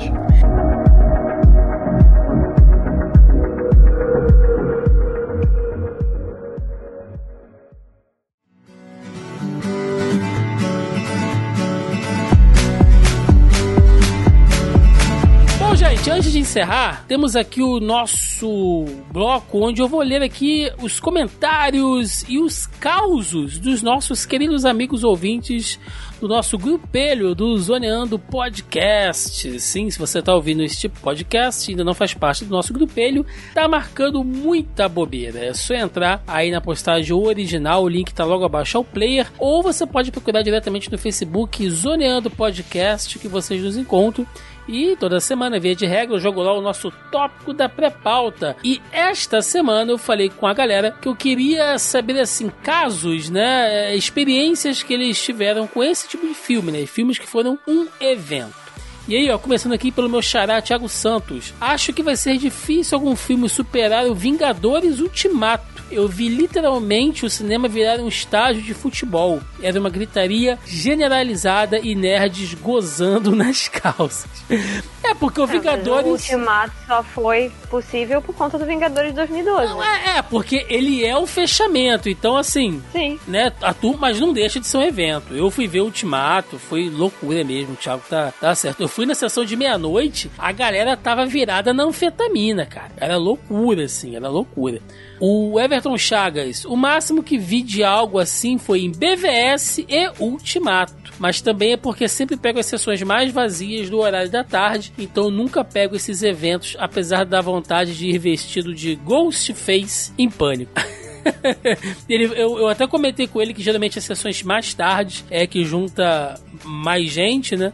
Mas ele disse que a idade dele já pesa e 11 horas ele tá na cama. Então. não, não tem como.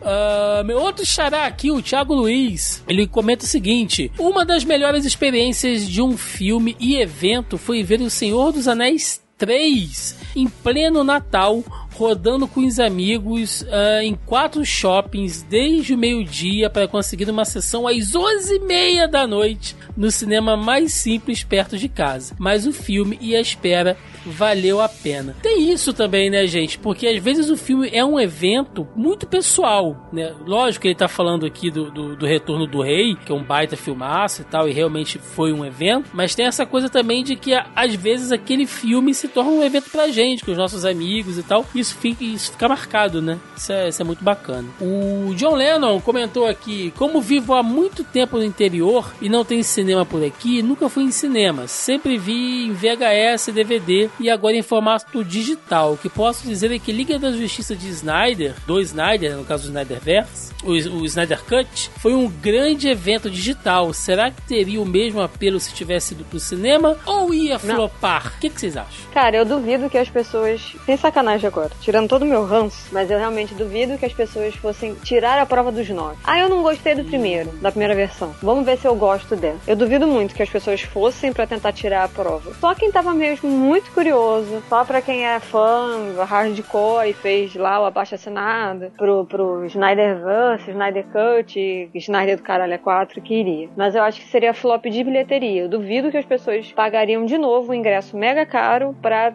na dúvida, se o negócio seria bom ou não. Eu até hoje não vi e provável que eu não vou ver. É flop, flop eu não acho não. Não ia dar o mesmo público que o original, mas ia uma boa galera não, assistir. seria flop. Não, o que eu digo de flop é que eles provavelmente teriam uma expectativa de algo similar ou melhor do que o primeiro, já que foi uma coisa que os fãs estavam pedindo muito. É. Isso não seria atendido, ao meu ver. Isso não seria atendido e aí o flop viria a partir disso, entendeu? Porque digamos que eles tivessem, sei lá, não sei os números, tá? Vou chutar aqui um número qualquer. Digamos que a primeira versão bateu 150 milhões. Se a segunda segunda versão não batesse 300, que seria o valor do primeiro e mais o lucro, para ele seria considerado flop. Porque ainda que as pessoas tivessem ido assistir mais, não foi o que eles esperavam. Então seria assim um flop. Ó, a gente falou dele aqui, ó. A Mel citou ele aqui. O nosso amigo Fabrício Longo comentou aqui. Obviamente não tinha cosplay, mas não dá para falar sobre esse assunto sem comentar a Titanic Mania. Principalmente porque foi o. Olha aí foi o último filme a conseguir isso sem estar escorado em IP de super-herói, ou seja, o último blockbuster bom. O Fabrício, claramente clubista nesse comentário, mas a gente já sabe que ele tem um Lego do Titanic, como a Melissa falou. Um Lego de 10 mil peças de Mano, é Titanic. é porque eu vou achar a foto, pera aí, eu vou mandar pra vocês aqui. Manda aí, olha só, eu gostaria, eu gostaria só de mencionar que eu botei um filme que não é IP de super-herói e teve um processo assim, ao ponto de a gente até hoje ter reflexos comerciais dele dele até hoje. E foi depois que foi o Avatar. Clubismo, Tem sexto sentido. O Fabrício está sendo clubista. Achei. achei queria, queria insira aqui o meme do Phoenix Wright gritando objection. Cadê, meu? Vai colar aqui a foto? Vou, vou mandar. Calma, gente, é que eu tô no tablet e no celular. eu foi não mal, tenho o Instagram no tablet. Tô indo, tô indo, tô chegando. Calma, calma. É porque eu acompanhei essa saga no Twitter. Eu vou postar só a foto do Instagram. Tá, mandei. Tá louco, velho. Olha o tamanho desse negócio. E detalhe que tem música, tá? Tá tocando My Heart Go On nesse post do Instagram do Fabrício. Olha aí, cara. Parabéns, Fabrício. Quanto plástico, né, cara? Não foi gasto nisso aí. O nosso amigo Andreas Biller, lembro bem das filas gigantescas. Naquela época não se comprava previamente os ingressos as sessões de Titanic e Avatar. Uh, e esse foi mais por conta do burburinho do, do 3D que é foda, mas o filme é. é Aí, Joaquim, a gente acabou de falar sobre isso aqui. Titanic e Avatar, James Cameron, né? Dobradinha do, do, do Jaime Camarão aqui nesse programa hoje. Nosso colega Cláudio Colangelo tá falando aqui, olha. ET foi assim, a molecada com a máscara, colocando lanterna no dedo e enlouquecendo o país tentando ganhar o boneco de plástico que vendiam nas sessões. Eu estava lá, Gandalf. Foi há 3 mil anos. E aí eu perguntei pro Cláudio se ele realmente lembrava disso, porque é uma coisa muito pontual, né? Ele falou assim: eu tinha 6 anos, minha mãe me levou. Eu voltei caminhando pela rua com a máscara de plástico do ET e sem o boneco. Foi bem marcante para mim, talvez um dos primeiros filmes que eu realmente assisti no cinema, prestando atenção. Me apaixonei pelo cinema ali. Ó, que maneiro, cara. Que maneiro. Realmente, é. ET foi outro evento também, né? A gente. Deus me livre. É, Meu irmão foi assistir- O meu irmão passou por isso daí, da Mar... Então, falar, o meu irmão não tem memória, tá, gente? Ele tem a memória da Dory, é aquilo ali. Então, ele muito, muito, hum, provavelmente ele não vai lembrar disso. Mas eu acho que a minha mãe uma vez comentou que levou ele pra ver ET também, tinha esse lance da máscara e tal. Mas o lance do meu irmão era uma fantasia de Batman que ele tinha, que ele passava o dia inteiro de Batman, não queria tomar banho, era só a roupa do Batman. Eu acho que ela levou ele no cinema pra assistir também. O de 89. Possivelmente. lembro. Só pode possivelmente. ser esse. Só, é, só pode ser esse, porque ele é de 76, Ó, de 89. a gente pode fazer um corte aqui. Se a roupa era do Batman, ela tinha mamilos? Não era aquela roupa azul do Adam West. ah, então era antes. Tem Era... foto disso. Eu tenho fotos disso. Tenho fotos, inclusive, para comprovar. Ah, meu Eu Deus. não sei, eu não sei o que é pior, sinceramente. O... é Jo- é, Batman de Joe Schumacher ou se é do Adam West. O cara de 25 anos usando. Né? Não dá. A gente frequentava, os três aqui frequentavam meio que não dá pra dizer essa frase, né? Mandando na rua de Batman do Adam West, não, Joaquim. Porra. o nosso amigo Fábio Moron, acho que a mais forte pra mim foram duas. Star Wars Episódio 1. Era muita gente no cinema. O retorno da saga foi um baita evento. E Homem-Aranha sem voltar pra casa. A quantidade de Homem-Aranha que tinha no cinema era insana. Tinha Gwen Spider, Miles Morales, tinha tudo. Nesse dia eu fiquei num canto com fone de ouvido pra não ouvir um sobre o filme da galera que saía da sala. Eu já dei essa dica do fone de ouvido aqui. Se você vai Eu pra me escondi na escada de incêndio, vocês É. lembram dessa? Lembra, Melissa ficou fazendo rapel na escada pra não. Eu me Cara, escondi na escada de incêndio. as mano. coisas que a gente se presta por causa dos Por filhas conta- de uma puta da- que é. dão spoiler, cara. Agora, Mal educado espírito de porco. o Fábio lembrou o episódio 1, Joca. A gente falou sobre o episódio 4 aqui, que foi uma febre e tal, mas o episódio 1, e não vou entrar no mérito aqui, gente, se o filme é bom ou ruim, tá? Mas já é o hype do Star Wars da nossa geração, né? Que é do retorno Sim. da franquia, e foi loucura também. É porque eu sou um pouco mais novo que você, né? Então eu realmente eu não peguei o- esse Star Wars no cinema. Nem eu, Então, Joca. assim, Eu sou mais velho, mas nem tanto pra pegar o de 77. Não, eu tô falando, eu tô falando o, o Ameaça Fantasma mesmo. ah, sim. Ah, eu vi. Não, eu vi em VHS. Gente, eu não sou, eu fui né? ver em VHS depois, meu- entendeu? É, o meu tio, que é o irmão, E- irmão do meu pai, que comprou tudo. Hum. Infelizmente, o, os que eu fui pegar, assim, hype pra ir no cinema foi o 7, 8 e 9. Que não, não era nem pra ter ido, né? Também tô nessa. É, que que eu tô- é, ah, o primeiro a gente foi na- no amor, cara. A gente tava. Tudo era flores, tudo era lindo. Melissa, você dorme no, no- nos filmes de Star Wars, Melissa? Por favor. Eu já falei em quais que eu dormi. É. Esses três últimos Nossa. eu fui no... Gente, eu dormi no Hobbit. Olha eu aí. tava cansada, eu já falei Que que eu falei? Não, mas eu, eu admito, eu dormi, no, eu dormi no primeiro Hobbit também, porque era pré, era Não, pré-estreia. vocês são malucos. Meia-noite. Vocês são Pô. Thiago, eu tinha, Não, eu- não, eu, não, tinha, não. eu No tinha tido dia- não, não, faculdade Não, de não, não, e não, trabalhado. não. Não, não aceito. Thiago. Não aceito. Tiago, olha só, n- não só isso, no dia da pré-estreia do Hobbit, foi o dia da abertura da Livraria Cultura. Eu trabalhei em pé de 9 às 10 da noite. Não tinha como. Foi praticamente uma 12 horas de jornada. Você... Impossível. Não, vocês. Eu dormi no final, eu dormi no final, eu não vi as águias carregando os, os bichos embora. Eu Eu dormi numa das ali naquele pedaço. Eu dormi numa das cenas que dá uma, uma, uma desacelerada. E já que a gente tá falando disso, nos filmes que eu dormi foram, eu vou contar aqui, contem comigo, já que a gente tá falando Hum. pra ficar registrado, né? Eu dormi em Jumper, eu dormi Justo. no, no 007 Quantum of Solace, Justo eu também. dormi no Indiana Jones e a Caveira de Cristal. Porra!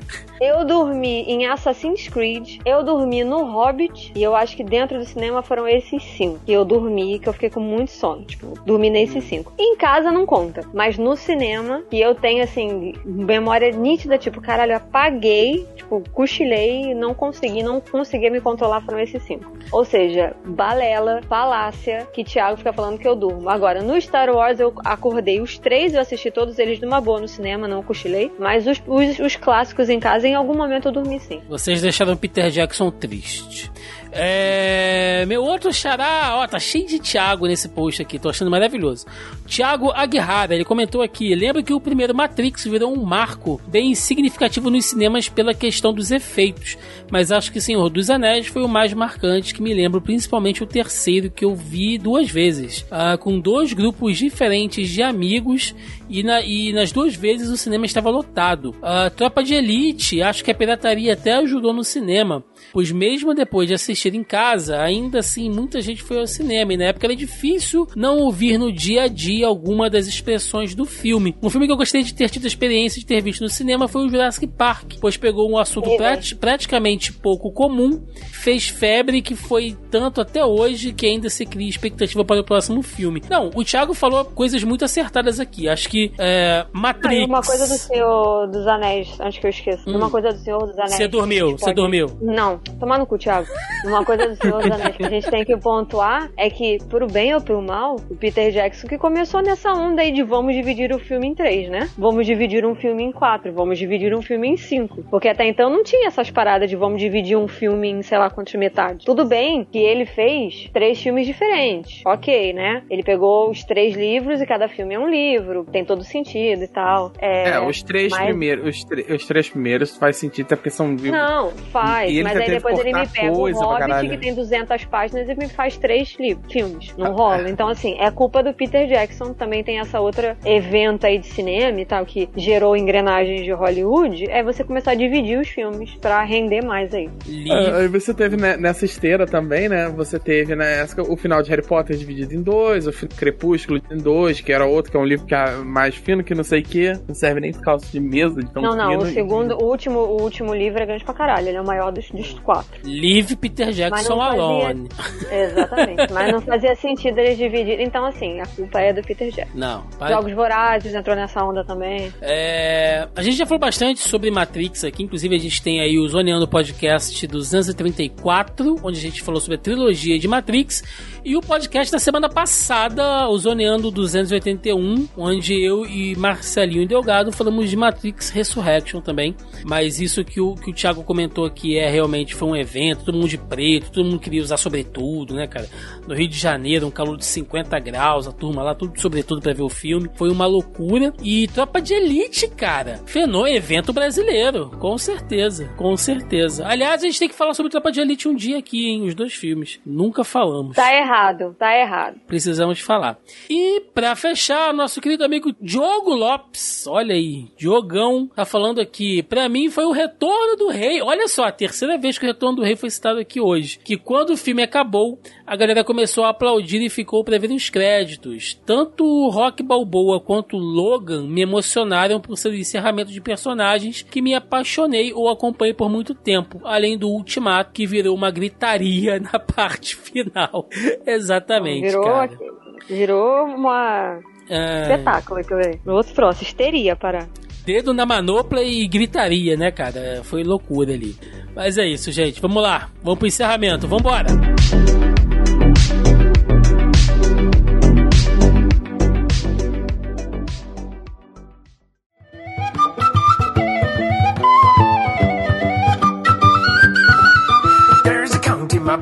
the wall. E chegamos ao final de mais um Zoneando Podcast, onde falamos de filmes que foram um grande evento aí, seja do ponto de vista cinematográfico ou um evento pessoal, né, que nos marcaram aí nas nossas histórias. Acho que deu pra gente falar sobre bastante coisa aqui e como alguns filmes realmente foram um marco, né, na indústria como um todo. Então, aquele momento para recadinho final aí que vocês tiverem, jabá, enfim, senhor Joaquim Ramos. Então, é, dessa vez, pelo, milagrosamente, eu tenho um recadinho final. Eu participei Oh. do. eu olha só, eu participei junto com. Eu participei do podcast O Que Eu Perdi, da, da Mig Klebs, junto com, com, com o Caio Hansen também, que a gente falou e. Enfim, também tava lá de convidado, que a gente falou sobre Cavaleiros do Zodíaco. E a gente, olha só como os temas se encontram, né? E a gente aproveitou falou, não a gente falou, focou pouco na, na, na história do anime, né? A gente não entrou em, grandes análises sobre o anime, porque não é um podcast de anime mas sim um podcast sobre a experiência da Klebs de ter contato com coisas que ela não teve nos anos 90, porque ela teve uma educação muito restrita, etc. E ela perdeu muita coisa de cultura pop daquela época e ela só tá consumindo agora. Então a gente aproveita eh, para ter as pessoas que viveram, que tiveram a experiência da época e contrastar com a experiência da, dela de ver nesse momento agora, com toda a bagagem cultural dos anos 2000, 2020. E a gente, no programa, a gente falou muito sobre o, a febre do Cavaleiro Zodíaco nos anos 90 dos anos 90 aqui no Brasil. O que foi viver a estreia de Cavaleiros do Zodíaco na manchete. Então acho que cola bastante com o tema de hoje também, que a gente fala uhum. sobre o evento Cavaleiros do Zodíaco, né? Ainda que não seja um episódio pontual, é um. acabou sendo também bastante do que a gente falou sobre a, as manias que vieram do cinema, né? Boa, manda o link pra gente colocar aí na, na postagem. É... E você, Melissa Andrade, seus recadinhos aí. Tô me preparando pro Oscar, né? Semana que vem. É, na verdade, domingo agora é a cerimônia. É, eu confesso que eu não tô tão empolgada assim como nos outros anos, por N questões. E eu não vou queimar a pauta aqui, porque vamos- nós vamos gravar podcast, Thiago e eu falando sobre o Oscar, né? Então não tem. Não, vocês vão saber lá da- das minhas questões. Eu tô vendo os filmes, então eu tô tentando fazer a crítica. Eu tô, na verdade, preferindo assistir todos eles pra botar todas as críticas ar. Não sei se vou conseguir, mas elas vão estar lá no site, no mediageek.com.br. E tem também texto novo meu lá no site, no Tangerina, que é um site da UOL, que eu fiz uma lista de. é, que eu fiz uma lista falando de séries, né, que não são em inglês em diversas plataformas. Tem da Prime, tem do Star, tem na Netflix, tem na Disney, tipo, você vai lá, você escolhe séries indianas, tem série coreana, tem série japonesa, tem série turca, enfim, você vai lá, você dá uma olhada, fiz uma curadoria bem bacana e é isso. Muito bom, muito bom.